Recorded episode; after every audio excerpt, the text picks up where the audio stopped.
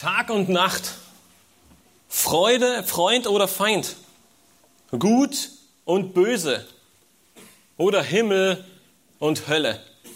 Gegensätze, sie dienen dazu, um uns aufzuzeigen, wie äußerste Verschiedenheiten aussehen können. Sie sollen uns aufzeigen, wie stark sich zwei Seiten oder zwei Eigenschaften oder zwei Meinungen voneinander unterscheiden. Und auch Gottes Wort nutzt immer wieder Gegensätze. Und Gottes Wort, es nutzt diese Gegenseite, diese Gegensätze, um uns aufzuzeigen und uns eine Warnung zu geben, wie tragisch zwei Seiten und wie weit zwei Seiten voneinander entfernt sein können. Und wie tragisch es ist, einen Weg einzuschlagen, der in die schlechte Seite von einer dieser beiden Gegensätze geht. Heute Morgen werden wir ebenfalls einen Gegensatz in Gottes Wort sehen. Und zwar ein Gegensatz, der eigentlich nie vorgesehen war. Viele von uns waren gestern in Wolin und waren bei einem der wunderbarsten Ereignisse dabei, die man miterleben kann. Zwei Menschen, sie geben sich das Ja-Wort. Eine Hochzeit, sie ist etwas Wunderbares und es ist wahrscheinlich das deutlichste Zeichen der Liebe zwischen Mann und Frau. Auf der anderen Seite sehen wir unseren heutigen Predigtext in Matthäus 5. Nun, für alle, die heute zu Gast sind, wir predigen fortlaufend durch das Matthäusevangelium. Und es war nicht unser Ziel, zwangsläufig heute diese Predigt zu halten, aber wir sind an der Stelle angekommen. Und so sehen wir nach diesem wunderbaren Ereignis von gestern heute das krasse Gegenteil, den krassen Gegensatz in Matthäus 5, Vers 31 und 32. Während wir gestern eines der wunderbarsten oder wie der Bräutigam gestern sagte, seinen schönsten Tag in seinem Leben feiern durften, sehen wir auf der anderen Seite heute die Auswirkungen, die uns begegnen und wie schnell und wie häufig leider in unserer Zeit heute die Ehe in einem Fiasko endet. Der Sündenfall hat dazu geführt, dass nicht nur die Beziehung zwischen Gott und den Menschen zerstört wurde, sondern auch die Beziehung zwischen den Menschen, die Beziehung zueinander wurde durch den Sündenfall arg in Mitleidenschaft gezogen. So freudig die Hochzeit und so wunderbar eine Ehe sein kann, so tragisch endet meistens eine zerstörte Ehe, die meistens mit der Scheidung ihr jähes und grausames Ende nimmt. Und weil dies ein so elementarer Teil, weil dies so zentral für Gott und in seinem Wort ist, geht Jesus auch genau auf diesen Bereich im Leben der Menschen ein und spricht während seiner Bergpredigt in Matthäus 5 genau davon. Wir haben in der letzten Predigt in Matthäus 5 von Matthias gehört, dass er über die ersten Verse in diesem Abschnitt in Matthäus 5 gesprochen hat und uns aufgezeigt hat, wie ernst es Gott mit der Ehe meint. Und dass vor allem Ehebruch viel früher beginnt, als wir es meistens annehmen. Weil es so gravierende Auswirkungen in unserem ganzen Leben mit sich zieht, macht Jesus deutlich, wie radikal der Gläubige gegen Sünde kämpfen muss. Wir sind in unserer Predigtreihe nun in Matthäus 5 angekommen und wir wollen heute uns mit Vers 31 und 32 beschäftigen. Aber lasst uns zu Beginn noch einmal diesen Abschnitt, in dem Matthias ähm, die letzte Predigt gehalten hat, lesen und lasst uns gemeinsam in Matthäus 5 die Verse 27 bis 32 lesen. Wenn ihr eure Bibeln dabei habt, könnt ihr sie gerne aufschlagen, ansonsten lest vorne mit. Jesus, er beginnt zu sagen und spricht, ihr habt gehört, dass zu den Alten gesagt ist, du sollst nicht Ehe brechen. Ich aber sage euch, wer eine Frau ansieht, um sie zu begehren, der hat in seinem Herzen schon Ehebruch mit ihr begangen. Wenn dir aber dein rechtes Auge ein Anstoß zur Sünde wird, so reiß es aus und wirf es von dir. Denn es ist besser für dich, dass eines deiner Glieder verloren geht, als dass dein ganzer Leib in die Hölle geworfen wird. Und wenn deine rechte Hand für dich ein Anstoß zur Sünde wird, so hau sie ab und wirf sie von dir. Denn es ist besser für dich, dass eines deiner Glieder verloren geht, als dass dein ganzer Leib in die Hölle geworfen wird. Es ist auch gesagt, wer sich von seiner Frau scheidet, der gebe ihr einen Scheidebrief. Ich aber sage euch, wer sich von seiner Frau scheidet, ausgenommen wegen Unzucht, der macht, dass sie die Ehe bricht. Und wer eine Geschiedene heiratet, der bricht die Ehe. Jesus, er beginnt nun in diesem ganzen Abschnitt mit einem weiteren, ihr habt gehört, ich aber sage euch. Einmal mehr fordert er seine Zuhörer dazu auf, über das Gesetz und über den Maßstab Gottes nachzudenken. Reicht meine Gerechtigkeit aus, um in das Reich Gottes einzugehen? Oder handle ich überhaupt nach dem Gesetz? Das waren die Fragen, die sich die Zuhörer wahrscheinlich immer wieder stellen mussten, als sie die Bergpredigt von Jesus gehört haben. Dieser ganze Abschnitt, er spricht nun ein sehr zentrales und wichtiges Thema in unser aller Leben und auch im Leben der damaligen Zuhörer an, nämlich die Ehe. Sie war und ist seit Anbeginn der Schöpfung, seit Anbeginn der Menschheit etwas ganz Besonderes und Teil von Gottes Plan für Mann und Frau. Doch aufgrund der Ehe ist es für viele nicht mehr ein Bund fürs Leben geworden. Es ist bestenfalls noch ein Bund für einen gewissen Lebensabschnitt. Ehebruch und Scheidung, sie sind keine Seltenheit, weder damals noch heute, sondern sie sind vielmehr Teil unserer Gesellschaft geworden und auch der damaligen. Und genau deswegen geht Jesus auf dieses wichtige Thema ein. Und er beginnt diesen Abschnitt, wie nicht anders zu erwarten, mit einem Gebot Gottes. Und zwar mit einem ganz wichtigen, nämlich mit dem sechsten Gebot. Und die Alten, sie kannten das schon. In 2. Mose 20, Vers 14 lesen wir, du sollst nicht Ehe brechen. Und viele der Zuhörer lehnten sich wahrscheinlich zurück und dachten, das ist doch ein leichtes. Wer tut das schon? Ehebruch ist doch bestenfalls, wenn ich meinen Ehepartner betrüge, wenn ich mit einer anderen Person ins Bett steige. Das passiert mir nicht. So schlimm bin ich auf keinen Fall. Und alles andere ist kein Ehebruch. Doch was Gott von Anfang an mit diesem Gebot meinte, worauf er von Anfang an abzielt, das schlägt wahrscheinlich bei den Zuhörern ein wie eine Bombe. Wie bereits in der ganzen Bergpredigt deutlich wird, ging es Gott von Anfang an nicht um das Äußerliche, nicht um unser scheinbar heiliges Leben, sondern Gott ging es von Anfang an um unser Herz. Und so sagt Jesus, wer eine Frau ansieht, um sie zu begehren, der hat in seinem Herzen schon Ehebruch mit ihr begangen. Vielleicht kennt der ein oder andere folgende Aussage. Sie wird häufig von Ungläubigen benutzt, aber man hört sie leider des Öfteren auch in gläubigen Kreisen. Die Aussage ist folgende. Appetit hole ich mir auswärts, aber gegessen wird zu Hause. Mit anderen, Menschen, mit anderen Worten sagen wir, wir haben das Recht, uns andere Frauen und andere Männer anzusehen, wir steigern unseren Appetit und dann gehen wir nach Hause und essen. Jesus macht deutlich, das ist Ehebruch. Das ist das, was Mose in 2. Mose 20, Vers 14 sagt. Es ist zwar Ehebruch, den wahrscheinlich kaum einer von uns im Leben eines anderen sehen wird weil er im Herzen stattfindet und nicht erkannt wird. Aber Gott sieht ihn und er sagt, das ist Ehebruch. Da beginnt er und er endet mit der Tatsache, dass wir offensichtlich sündigen.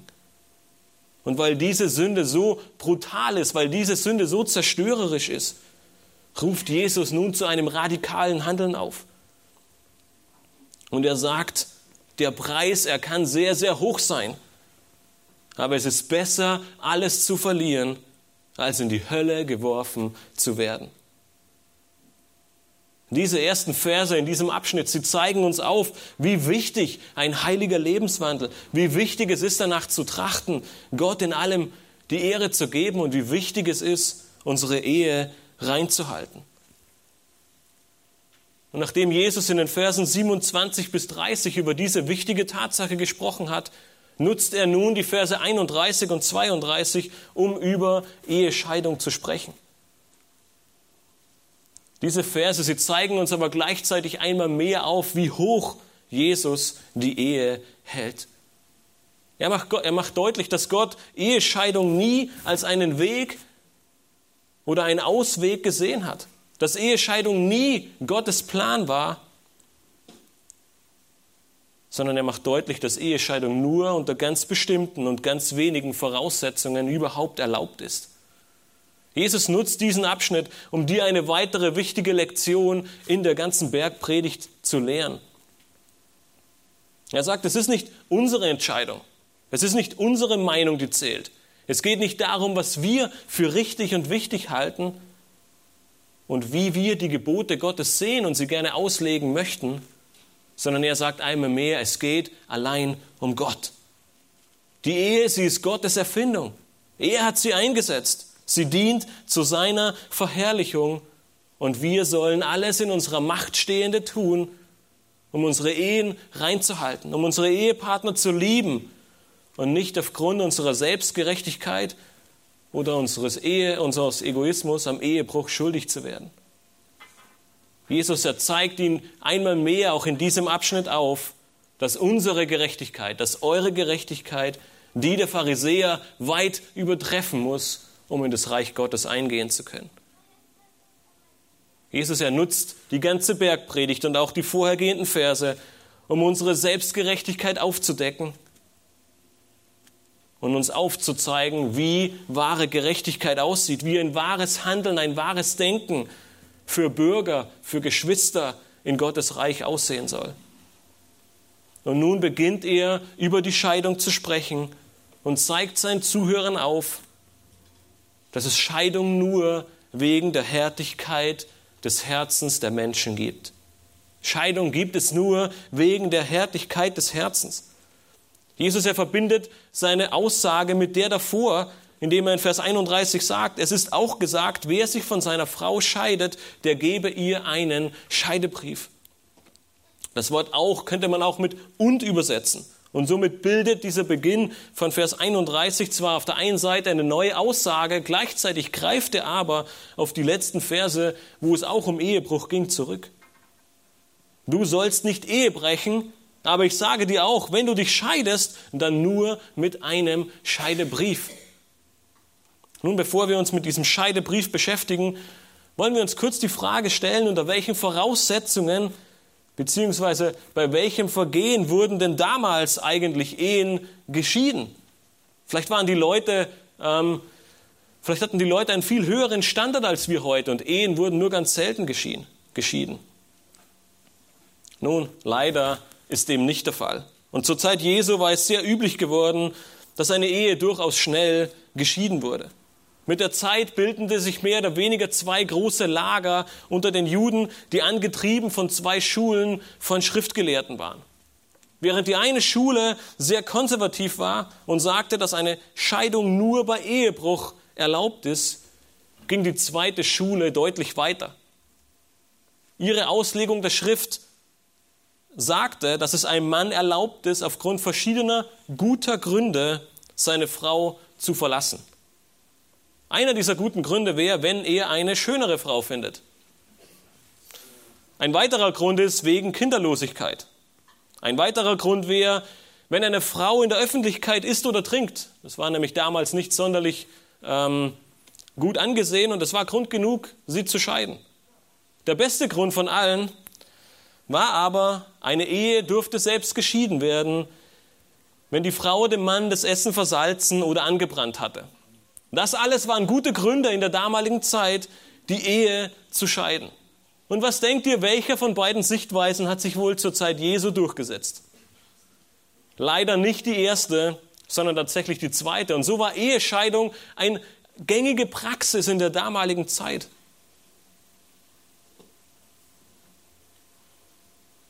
Und obwohl diese Sicht zur Zeit Mose noch nicht existierte, wurde damals bereits festgelegt, dass eine Frau nur geschieden werden darf, wenn sie einen Scheidebrief erhält. Und dieser Scheidebrief, es war mehr oder weniger eine Sicherheit für die Frau, die ihr bescheinigte, dass ihr Mann sie verlassen hat. Mit diesem Scheidebrief wurde ihr zum einen gesagt, der Mann hat dich nicht verlassen aufgrund von Ehebruch, was die Todesstrafe nach sich gezogen hätte. Und auf der anderen Seite ermöglichte ihr dieser Scheidebrief, sich wieder zu verheiraten. In einer Zeit, in der es keine Sozialversicherung oder keine Nothilfe gab, waren die Frauen damals häufig von ihren Männern abhängig. Er müsste sich um die Kinder kümmern, sein Einkommen, alles, was er mit nach Hause brachte, es diente der ganzen Familie. Wenn nun der Mann die Frau vor die Tür setzte, kam sie in arge Bedrängnis. Wenn noch Kinder im Spiel waren, umso mehr, denn sie musste plötzlich für die ganze Familie aufkommen und hatte gar nicht die Möglichkeiten dazu.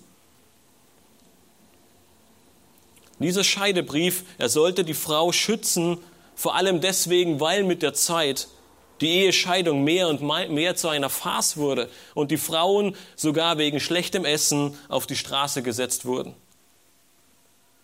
Jesus, er bezieht sich nun mit seiner Aussage, mit seiner Predigt in der Bergpredigt in 5. Mose, ein Matthäus 5, 31, auf 5. Mose 24, wo wir dieses Gebot Moses wiederfinden. Dort hatte Mose dieses Vorgehen festgelegt. Einiger Zeit nach seiner Bergpredigt kamen wie so häufig die Pharisäer auf Jesu zu und wollten ihn aufgrund oder mit diesem Gesetz, mit diesem Vorgehen konfrontieren. Doch wie so oft ging es den Pharisäern nicht darum, wirklich Jesus eine ernsthafte Frage zu stellen, sondern sie waren vielmehr darauf aus, ihn zu verführen oder ihm etwas in die Schuhe zu schieben. Wir finden diese Begebenheit in Matthäus 19. Und dort lesen wir in den Versen 3 bis 8, in Matthäus 19, da traten die Pharisäer zu ihm, versuchten ihn und fragten ihn, ist es einem Mann erlaubt, aus irgendeinem Grund seine Frau zu entlassen? Er beantwortete und sprach zu ihnen, habt ihr nicht gelesen, dass der Schöpfer sie am Anfang als Mann und Frau erschuf und sprach, darum wird ein Mann Vater und Mutter verlassen und seiner Frau anhängen und die zwei werden ein Fleisch sein? So sind sie nicht mehr zwei, sondern ein Fleisch. Was nun Gott zusammengefügt hat, das soll der Mensch nicht scheiden. Da sprachen sie zu ihm, warum hat dann Mose befohlen, ihr einen Scheidebrief zu geben und sie zu entlassen? Er aber sprach zu ihnen, Mose hat euch wegen der Härtigkeit eures Herzens erlaubt, eure Frauen zu entlassen. Von Anfang an ist es aber nicht so gewesen. Nun, die Pharisäer, sie hatten 5. Mose 24 im Blick. Sie kamen auf Jesus zu und sagten, hm, kann ich als Mann meine Frau einfach entlassen? Aber Jesus wusste sicherlich schon von Anfang an, was sie im Schilde führen, und er ging auf 5. Mose 24 zu Beginn erst gar nicht ein. Er beginnt seine Antwort mit etwas viel Wichtigerem. Er beginnt sie nämlich mit einer Definition der Ehe. Bevor er sich dem Thema der Scheidung widmet, stellt er klar, was eine Ehe überhaupt ist. Er beginnt damit, dass sich Gott, der Schöpfer, die Ehe ausgedacht hat, dass er sie erschaffen hat. Die Ehe ist die großartigste aller Gaben Gottes an den Menschen und dient ihm zum Segen, weil es nicht gut ist, dass der Mensch alleine sei. 1. Mose 2, Vers 18. Weil Gott der Urheber der Ehe ist, bestimmt er auch die Rahmenbedingungen und somit auch den Zweck und die Funktion der Ehe. Innerhalb dieser Grenzen ermutigt er den Menschen, die Segnungen und Freuden der Ehe voll und ganz zu genießen. Jesus ergeht mit seiner Antwort sogar bis zur Schöpfung zurück, indem er dann in seiner Antwort 1. Mose 2, Vers 24 zitiert. Darum wird ein Mann seinen Vater und seine Mutter verlassen und seiner Frau anhängen und sie werden ein Fleisch sein. Die Ehe ist ein Bund zwischen Mann und Frau, der das ganze Leben lang fortbesteht. Dieser Bund, er wird erst mit dem Tod des Ehepartners aufgehoben. Paulus geht in Römer 7 darauf ein. Gott selbst ist sogar Zeuge eines jeden Ehebundes. Und dies macht er in Malachi 2, Vers 14 deutlich und sagt, er führt zwei unterschiedliche Personen. Und wir durften das gestern in all den Videos und den Präsentationen so toll miterleben, wie unterschiedlich die beiden sind. Und in Gottes Gnade hat er sie zusammengeführt. Und zwar so sehr, dass es nicht mehr zwei sind, sondern ab sofort eins. Und so schließt Jesus diese Aussage, indem er sagt, es ist dem Menschen nicht erlaubt, diesen Bund, den Gott geschlossen hat, zu trennen. Nun, eigentlich hätten die Pharisäer an der Stelle abtreten können und sagen können, eigentlich wurde unsere Frage beantwortet. Aber sie waren nicht zufrieden damit. Nun brachten sie selbst 5. Mose 24 ins Spiel. Sie wollten Jesus in Widersprüche verwickeln und stellten daher die Frage, warum hat Mose dann befohlen, der Frau einen Scheidebrief zu geben und sie zu entlassen? Aufgrund von Jesu erster Antwort war die zweite eigentlich grundlegend falsch. Es war nie Teil von Gottes Plan und auch kein Ausweg aus diesem Bund. Und deswegen spiegelt sich Jesu Antwort genau darin wider. Er sagt, Mose hat euch wegen der Härtigkeit eures Herzens erlaubt, eure Frauen zu entlassen. Von Anfang an aber ist es nicht so gewesen. Mit anderen Worten sagt Jesus, es ist nur wegen unserem Herz. Es ist nur wegen unserer Sünde, nicht weil Gott es geplant hätte. Gott hat Scheidung erlaubt, weil der Mensch, weil sein Herz sündhaft und hart ist. Und wir müssen an der Stelle sogar einen Schritt weitergehen und sagen, Scheidung ohne einen legitimen Grund, dazu kommen wir gleich im nächsten Vers, ist nicht nur verboten, sondern es ist eine deutliche Rebellion gegen Gott. Schau nochmal zurück in Vers 6 von Matthäus 19.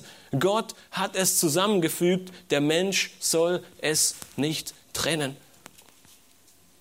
Scheidung und den Scheidebrief gibt es nur aufgrund von 1. Mose 3 und dem Sündenfall. Und deshalb macht Jesus deutlich, dass wir alles daran setzen sollen, eine Scheidung zu umgehen, um nicht zu trennen, was Gott zusammengefügt hat. Nun, wenn du heute Morgen hier sitzt und an Gott glaubst, wenn du weißt, dass Jesus Christus dein persönlicher Erretter ist, dann bin ich mir ziemlich sicher und hoffe, dass du nicht leichtfertig mit dem Gedanken spielst oder über Scheidung nachdenkst. Dennoch muss uns allen heute Morgen eines klar werden. Es geht in diesem Abschnitt weit mehr um nur eine Scheidung oder einen Scheidebrief. Jesus erspricht einmal mehr unser Denken und unsere Selbstgerechtigkeit an. Damals wie heute denken wir sehr schnell, dass, es, dass uns etwas zusteht. Dass wir schon in gewisser Weise gerecht sind. Dass unser Ehepartner schon dazu da ist, um uns zu verwöhnen, um uns alle unsere Wünsche von unseren Augen abzulesen, um all unsere Bedürfnisse zu stillen. Und wenn er das nicht tut, dann suche ich mir jemand anderen. Dann suche ich mir jemand anderen, der meine Bedürfnisse befriedigt, der mein Verlangen stillt. Und im schlimmsten Fall gehe ich dann eben ich fühle mich nicht mehr geliebt. Die Schmetterlinge, sie sind verschwunden. Mein Ehepartner liebt mich nicht mehr. Wir haben uns einfach mit der Zeit auseinandergelebt. Jesus macht in Matthäus 5 und Matthäus 19 deutlich, diese Sichtweise gibt es nicht. Es, diese Möglichkeit ist nicht vorhanden. Es gab nie diesen Ausweg aus der Ehe. Er ist Mensch erfunden, aber keine Erfindung Gottes ob wir es wahrhaben wollen oder nicht, nicht der Standesbeamte, ja selbst nicht mehr der Pastor, vor dem wir uns das Ja-Wort geben, hat den Bund mit uns geschlossen, sondern Gott selbst ist derjenige, der diesen Bund geschlossen hat. Wenn ihr verheiratet seid, dann besteht euer Bund vor Gott und deswegen sollt ihr ihn nicht trennen. Welch hohen Stellenwert die Ehe vor Gott hat, wird besonders im Hebräerbrief deutlich. Wir lesen in Hebräer 13, Vers 4, die Ehe soll von allen in Ehren gehalten werden und das Ehebett unbefleckt. Die Unzüchtigen und Ehebrecher aber wird Gott richten. Er sagt, alle sollen die Ehe in Ehre halten. Das Ehebett soll unbefleckt bleiben. Und jedem, dem dies egal ist oder der sich nicht daran hält, er wird von Gott gerichtet werden. Das sind sehr deutliche Worte. Und deshalb beginnt Jesus in seiner Bergpredigt und auch in seiner Konfrontation mit den Pharisäern in gewisser Weise erst mit einer Definition der Ehe, ehe er auf die Frage der Scheidung überhaupt eingeht. Und deswegen müssen wir uns an der Stelle die Frage stellen, bin ich mir der Wichtigkeit und der hohen Stellung, die die Ehe in Gottes Plan hat, überhaupt bewusst? Bin ich mir bewusst darüber, wie hoch Gott die Ehe einstuft, dass es eine der größten Gaben ist, die Gott uns gegeben hat, dass es ein Bund ist für die Ewigkeit, dass wir gemeinsam in den Tod gehen sollen. Unser Ziel heute Morgen muss es an der Stelle sein, unsere Ehen hochzuhalten, unsere Ehen eine wichtige Priorität zu geben, unsere Ehe in Ehre zu halten, wie wir in Hebräer 13, Vers 4 lesen, und alles daran setzen, unseren Ehepartner über alles zu lieben, damit Gott am Ende die Ehre bekommt. Was Gott zusammengefügt hat, soll der Mensch nicht trennen. Jesus, er konfrontiert in Matthäus 5, Vers 31 seine Zuhörer mit dieser Verordnung aus 5. Mose 24. Alle kannten diese Stelle und wussten von dem Scheidebrief. Diese wurde aber häufig und leichtfertig und in Sünde ausgestellt. Und deshalb geht Jesus nun im nächsten Schritt oder im nächsten Vers einen Schritt weiter und zeigt ihnen auf, was dieser Scheidebrief eigentlich bedeutet. Die Menschen, sie folgten zwar scheinbar dieser Verordnung und jeder Mann stellte brav den Scheidebrief für die Frau aus und entließ sie wegen dem schlechten Essen, aber wahrscheinlich haben sie vergessen, 5. Mose 24 überhaupt zu lesen. Doch Jesus, er kontert diese falsche Sicht.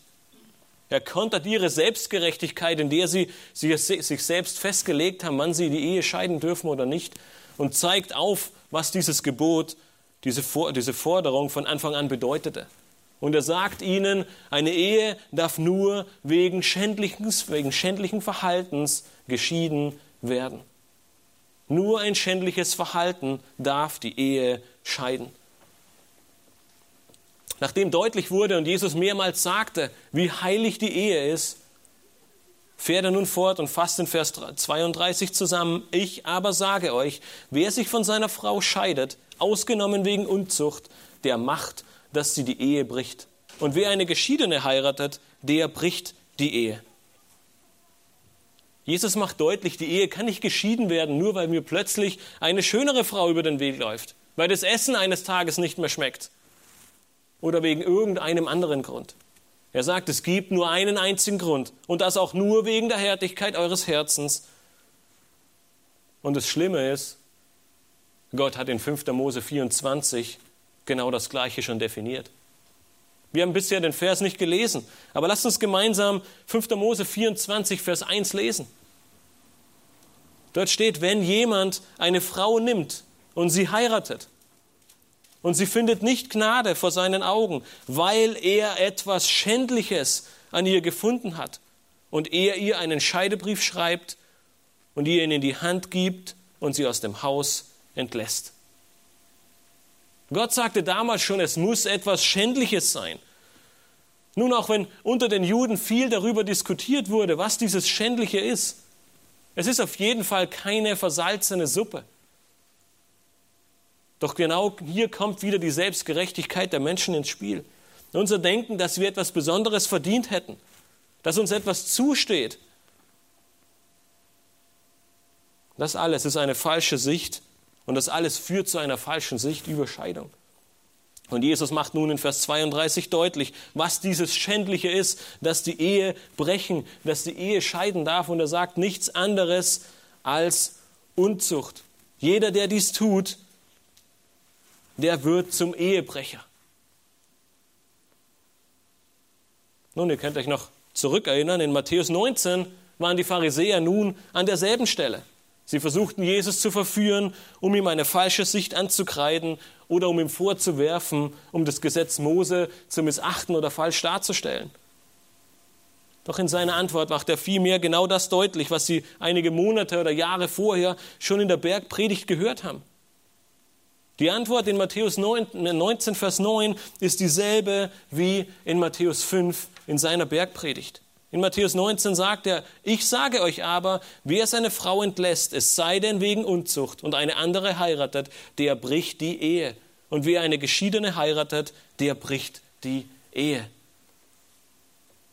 Jesus macht deutlich, außer im Fall von Unzucht gibt Gott keine Legitimation für eine Scheidung. Das ist das Schändliche. Er gebraucht hier das griechische Wort Pornea, das in unseren deutschen Übersetzungen meistens mit Unzucht oder Hurerei oder Untreue oder in der Lutherbibel mit Ehebruch übersetzt wird. Dieses griechische Wort, es beschreibt jede unrechtmäßige sexuelle Tätigkeit. außerhalb der Ehe zwischen Mann und Frau. Es ist ein allgemeiner Ausdruck von Ehebruch, Homosexualität, Sodomie, Inzest und vielen anderen Dingen. Jesus ergeht in Matthäus 5, Vers 28 sogar noch einen Schritt weiter und macht deutlich, dass selbst unsere sündigen Gedanken und die Begierden, die daraus entstehen, der Beginn und Ehebruch sind. Deshalb sollen wir diese sündigen Gedanken nicht mal denken, ja, wir müssen sie unterlassen. Nun, wenn nun einer dieser beiden Ehepartner die Einheit und die Intimität der Ehe durch sexuelle Sünde verletzt und dadurch sein Eheversprechen bricht, befindet sich der treue Partner in einer extrem schwierigen Situation. Das heißt nicht, dass es automatisch sofort zur Scheidung führen muss. Als Gläubige haben wir das Mittel der Buße und Vergebung und wir sollten uns diese Tatsache stets vor Augen führen. Wir sollen mit aller Hingabe danach streben, eine Wiederherstellung der Beziehung, der Ehe und diesem wichtigen Bund zu erreichen. Wenn jedoch alle Mittel und Wege, den sündigen Partner zur Buße zu bewegen, ausgeschöpft sind, erlaubt die Bibel, dass der treue Partner sich scheiden lassen kann. In Malachi 2, Vers 16 wird deutlich, wie sehr sich Gott gegen die, Sünde, äh, gegen die Scheidung stellt. Er sagt, denn ich hasse die Ehescheidung, spricht der Herr. Der Gott Israels und dass man sein Gewand mit Frevel bedeckt, spricht der Herr der Herrscher. Darum hütet euch in eurem Geist und werdet nicht untreu. Er ruft sein Volk auf, treu und mit völliger Heiligkeit und Hingabe auf Gott zu blicken und die Ehe reinzuhalten. Und auf der anderen Seite sehen wir, dass wir in einer gefallenen Welt voller Sünde leben, in der das Herz der Menschen hart ist. Die ganze Schöpfung und damit in gewisser Weise auch die Ehe, sie wurden durch den Sündenfall ins Verderben geführt. Deshalb haben wir bereits in 5. Mose 24 und auch hier in Matthäus 5 und Matthäus 19 gelesen, dass es diese Ausnahme gibt. Nicht, weil es Gottes Plan war, sondern weil der Mensch verdorben ist. Und um die große Tragweite der Scheidung zu verdeutlichen, geht Jesus in Matthäus 5, Vers 32 sogar noch einen Schritt weiter. Wenn ihr vorher schon genau mitgelesen habt, ist euch vielleicht aufgefallen, dass Jesus Folgendes sagt. Wer sich von seiner Frau scheidet, ausgenommen wegen Unzucht, der macht, dass sie die Ehe bricht. Nun, was meint er damit? Warum bricht die Frau die Ehe, wenn der Mann sich scheiden lässt? Nun, wir haben bereits deutlich gesehen, dass eine Scheidung nur erlaubt ist, wenn einer der beiden Ehepartner etwas Schändliches tut, ein schändliches Leben führt und nicht bereit ist, dies zu ändern. Er entehrt die Ehe und befleckt das Ehebett. Unter diesen Umständen erlaubt Gott die Scheidung. In allen anderen Fällen ist und bleibt es Ehebruch. Doch nicht nur das, Jesus geht nun einen Schritt weiter und sagt, er macht, dass die Frau die Ehe bricht. Nun, weil die Frauen zur damaligen Zeit mehr oder weniger vom Mann abhängig waren, sie hatten keine Unterkunft, sie hatten keine Versorgung, sie hatten auch keinen Schutz, den ihr der Mann auch bieten sollte, und deshalb mussten sie im Normalfall einen neuen Mann suchen, der für sie aufkommt und ihn heiraten. Weil der Mann aber die Ehe unrechtmäßig gebrochen hat, bedeutet das für die, für die Frau, dass sie bei einer neuen Eheschließung ebenfalls diesen Bund bricht. Gott sagt mit anderen Worten, wenn du dich als Mann oder auch als Frau von deinem Ehepartner scheiden lässt und es ist nicht Gottes Wille, dann gehst du sogar noch einen Schritt weiter und sorgst dafür, dass selbst dein Ehepartner bei der Wiederheirat, und das war für die meisten Frauen damals notwendig, die Ehe nochmals bricht. Jesus macht deutlich und sagt, du sündigst nicht nur selbst, sondern du bringst eine andere Person in die missliche Lage, selbst zu sündigen. Diese Tatsache, sie ist verheerend und Jesus ja, und das ganze Alte und Neue Testament, sie machen immer wieder deutlich, wie verheerend und furchtbar es ist, wenn wir andere Menschen zur Sünde verleiten. Und diese Abschreckung, sie soll dazu dienen, im Kontext der Bergpredigt und der Konfrontation mit den Pharisäern, dass sie damit aufhören, Scheidung auf die leichte Schulter zu nehmen. Das Westminster Bekenntnis von 1647 fasst all diese Tatsachen sehr gut zusammen. Und Brüder, die viele Jahrhunderte vor uns gelebt haben, sie haben es sehr gut und kurz zusammengefasst. Wir lesen dort, Im Fall von Ehebruch nach der Heirat ist es dem unschuldigen Teil erlaubt, eine Scheidung zu erwirken und nach der Scheidung einen anderen zu heiraten, als ob der schuldige Teil tot wäre. Obwohl der Mensch in seiner Verdorbenheit durchaus fähig ist, sich Gründe dafür auszudenken, um diejenigen unrechtmäßig auseinanderzubringen, die Gott miteinander in der Ehe verbunden hat, gibt es doch keinen ausreichenden Grund für die Auflösung des Ehebundes außer Ehebruch oder ein derartig mutwilliges Verlassen, das nicht einmal die Kirche oder die staatlichen Behörden verhindern könnten. Ist diese Voraussetzung gegeben, dann soll auf jeden Fall eine öffentliche und ordnungsgemäße Verfahrensweise eingehalten werden, damit die davon betroffenen Personen nicht ihrem eigenen Willen und dem freien Ermessen in ihrer eigenen Sache überlassen bleiben.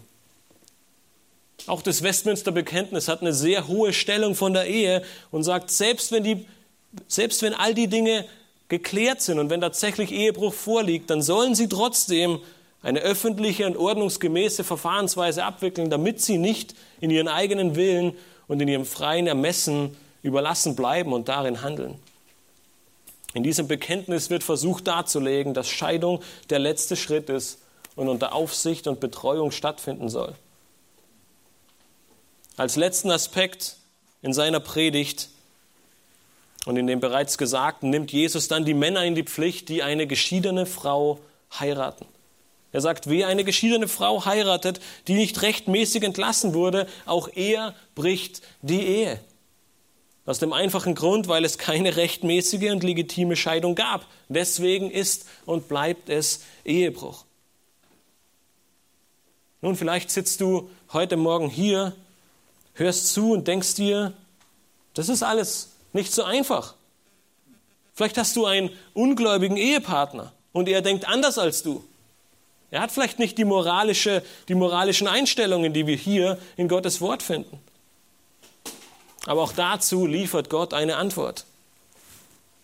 Er sagt auf der einen Seite, wenn dich dieser Ehepartner liebt, wenn er alles dafür tut, die Ehe aufrechtzuerhalten, dann preise Gott und danke ihm dafür und tue alles, um deinen ungläubigen Ehepartner zu ehren, ihn zu lieben und eine Ehe zur Ehre Gottes zu führen.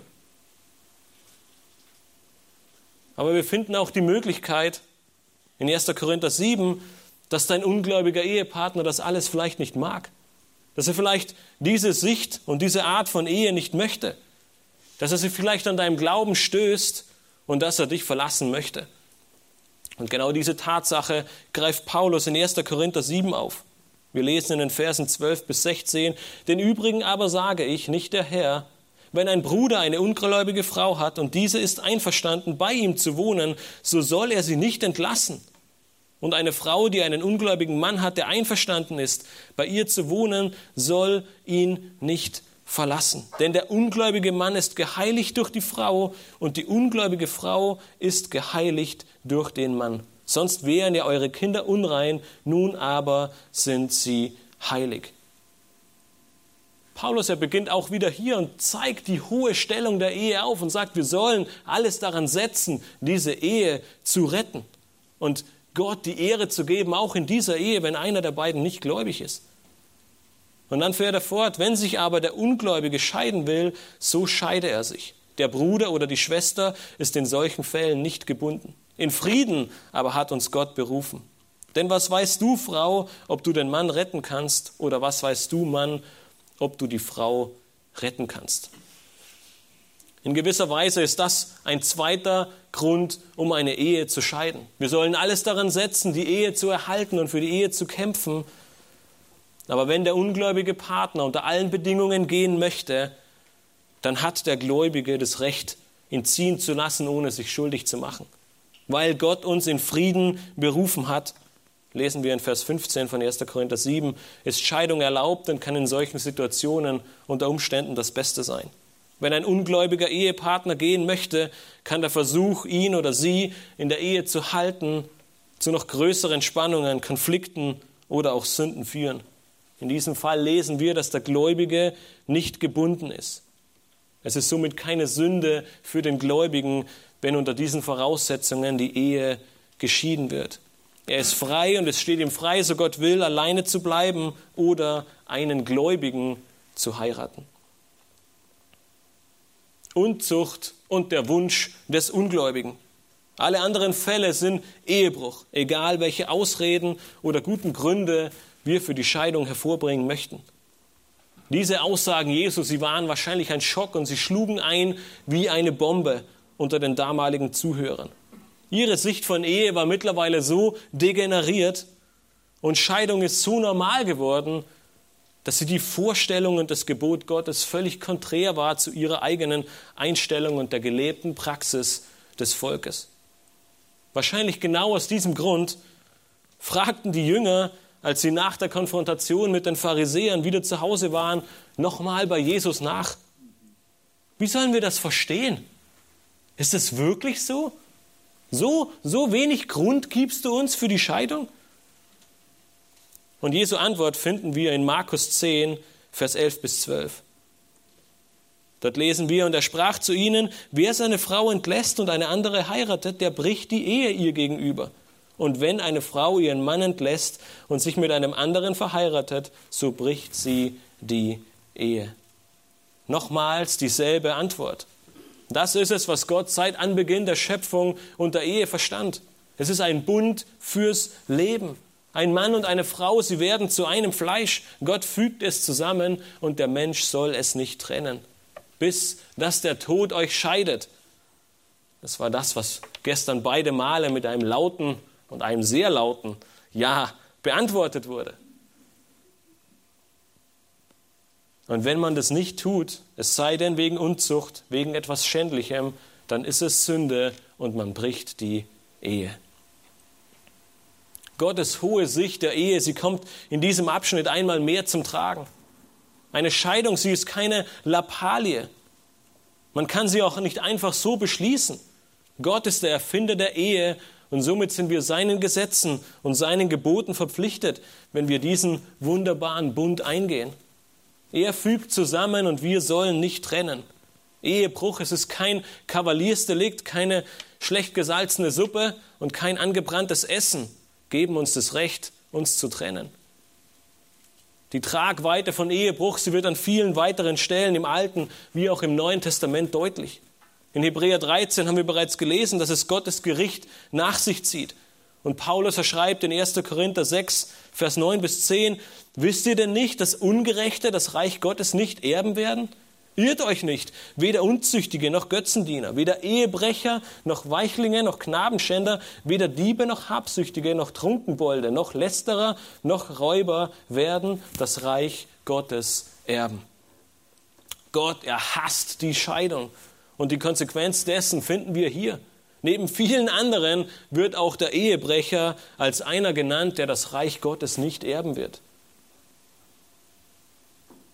Nun, vielleicht sitzt du heute Morgen hier und hast all diese Aspekte, deine Ehe bisher auf die leichte Schulter genommen. Du bist vielleicht kein offensichtlicher Ehebrecher, aber spielst mit dem Feuer und setzt damit deine Ehe immer wieder aufs Spiel. Du holst dir den Appetit woanders und spielst deinem Partner vielleicht eine gute Ehe vor. Oder du spielst bereits mit dem Gedanken der Scheidung, hast deinem Ehepartner bisher nur nichts davon gesagt. Vielleicht fühlst du dich von deinem Ehepartner vernachlässigt oder denkst, du hast mehr verdient und bist somit auf dem besten Weg, deine Ehe wegzuwerfen. Oder du suchst ein neues Abenteuer und dein Ehepartner steht dir dabei im Weg. Jesu klare Aussagen und die Zurechtweisung an das ganze Volk und die Zuhörer, sie dienen auch heute Morgen uns dazu, uns diese Tatsache als eine deutliche Warnung vor Augen zu führen. Gott, ihm ist die Ehe heilig und er hasst den Ehebruch. Egal wie weit du bereits fortgeschritten bist, es ist nie zu spät. Kehre um, tu Buße, kämpfe für deine Ehe und setze alles daran, durch Gottes Hilfe diesem Maßstab gerecht zu werden. Vielleicht sitzt du aber auch heute Morgen hier und hast dir bis zu dem Moment gedacht, was soll ich mit der Predigt? Ich liebe meinen Ehepartner. Ich halte die Ehe hoch. Ich versuche hier alle Ehre zu geben und damit Gott zu loben und zu preisen. Dann möchte ich dir sagen, dass diese Verse, dass diese Aussagen Jesus aufs Neue als Ermutigung dienen sollen. Wie schnell sind wir dabei, Gottes hohe Sicht der Ehe, bewusst oder unbewusst, etwas nach unten zu korrigieren? Wie schnell sind wir aufgrund der Arbeit, aufgrund unseres Dienstes in der Gemeinde, aufgrund von anderen Dingen dabei, unseren Ehepartner, und das muss man zur eigenen Schande gestehen, sind meistens unsere Ehefrauen nicht hoch genug zu schätzen. Wie schnell sind wir dabei, dass der Großteil der Ehearbeit bei einem der beiden Ehepartner liegt und der andere sich denkt, es läuft schon irgendwie. Diese Verse, diese hohe Sicht der Ehe, sie dürfen uns ein Ansporn sein, von neuem uns wieder aufzumachen. Alles daran setzen, unsere, Ehe, unsere Ehen zu ehren, regelmäßig dafür zu beten, Zeit mit unseren Ehepartnern zu verbringen, Gott zu bitten, dass wir uns wirklich völlig für unseren Ehepartner hingeben. Gottes hohe Sicht der Ehe zeigt uns einmal mehr unsere Abhängigkeit von Gott auf. Unsere Gerechtigkeit, sie reicht nicht. Unser Denken, unser Mühen, sie reichen nicht, aber wir dürfen uns gewiss sein, dass Christus auf unserer Seite ist. Wie wir vorher gesungen haben, Christus hält mich fest. Er ist derjenige, der uns die Kraft, der uns die Macht, der uns das Gelingen dazu schenkt. Wie sonst sollen wir es schaffen, dass sich die Frauen in Unterordnung üben und die Männer ihre Frauen lieben, wie Christus die Gemeinde liebt? Dieser Maßstab, er ist viel zu hoch für uns in Epheser 5.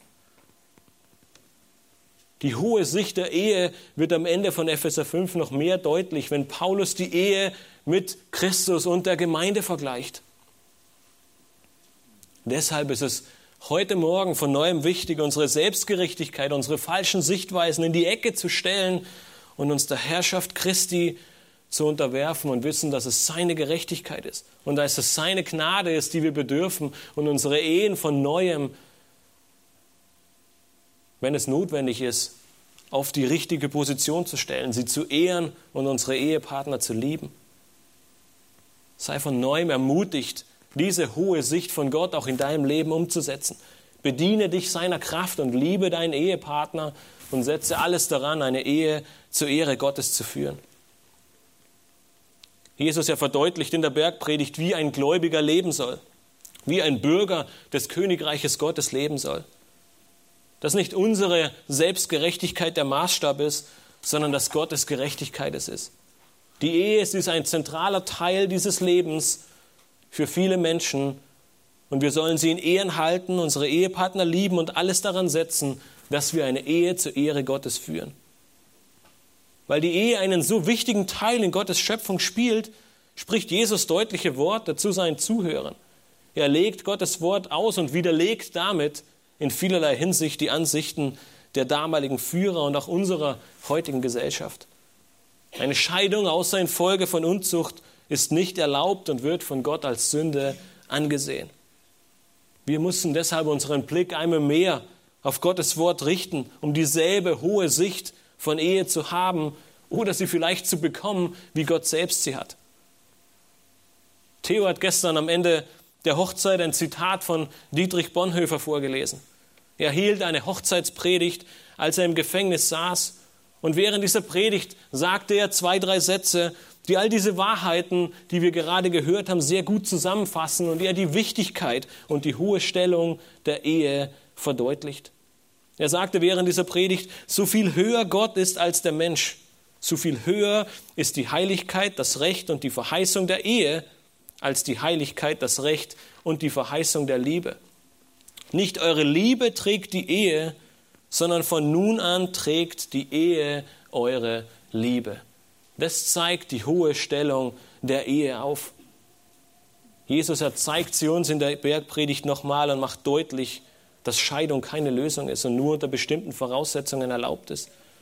Lasst uns deshalb danach streben, diese hohe Sicht der Ehe auch in unserer Gemeinde zu halten. Selbst wenn du nicht verheiratet bist, wenn Gott Gnade schenkt, wirst du es eines Tages sein und mach dir jetzt schon Gedanken darüber, wie hoch die Stellung der Ehe ist und wie wunderbar Gott diesen Teil und dieses, diesen wichtigen Teil in unserem Leben erschaffen hat.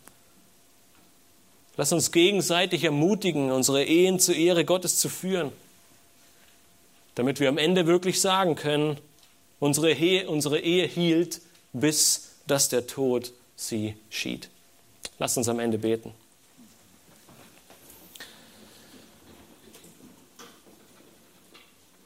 Himmlischer Vater, wir möchten dir danken für dein Wort, Herr. Wir möchten dir danken für die Tatsache, dass wir sehen und in deinem Wort immer wieder lesen dürfen, wie hoch und wie wichtig und wie heilig Ehe ist. Dass du sie für uns Menschen erschaffen hast, weil wir nicht alleine sein sollen, wie wir es gleich in 1. Mose 2 lesen, Herr. Wir danken dir für dieses wunderbare Geschenk. Und wir möchten dich bitten, dass wir als ganze Gemeinde, als einzelne Geschwister und uns auch gegenseitig immer wieder ermutigen und uns aufzeigen, wie herrlich Ehe, wie herrlich dieses Geschenk ist, was du uns gegeben hast, dass wir es nicht hoch genug schätzen können und dass wir alles daran setzen, unsere Ehen zu ehren und dir darin die Ehre, die Ehre zu geben, Herr. Wir möchten dich bitten, dass wir in all den Situationen, wo wir als Gemeinde mit Scheidung konfrontiert sind, Herr, dass du uns Weisheit gibst, vor allem den Ältesten und den Pastoren der Gemeinde, Herr, richtig damit umzugehen, zu prüfen und zu beten und deine Weisheit zu suchen, Herr. Wir leben in einer gefallenen Welt und leider passiert es deswegen immer wieder, dass Ehen geschieden werden, Herr. Aber wir möchten dich bitten, dass wir als Gemeinde von Anfang an diese deine Sicht hochhalten, Herr, dass wir alles daran setzen, Ehen zu schützen, Ehen zu ehren und dir darin die Ehre zu geben, Herr. Wir möchten dich bitten, dass wir als Gemeinde dafür miteinander und füreinander einstehen, dass wir darum bitten und um deine Gnade und deine Kraft bitten, Herr. Wir loben und preisen dich. Amen.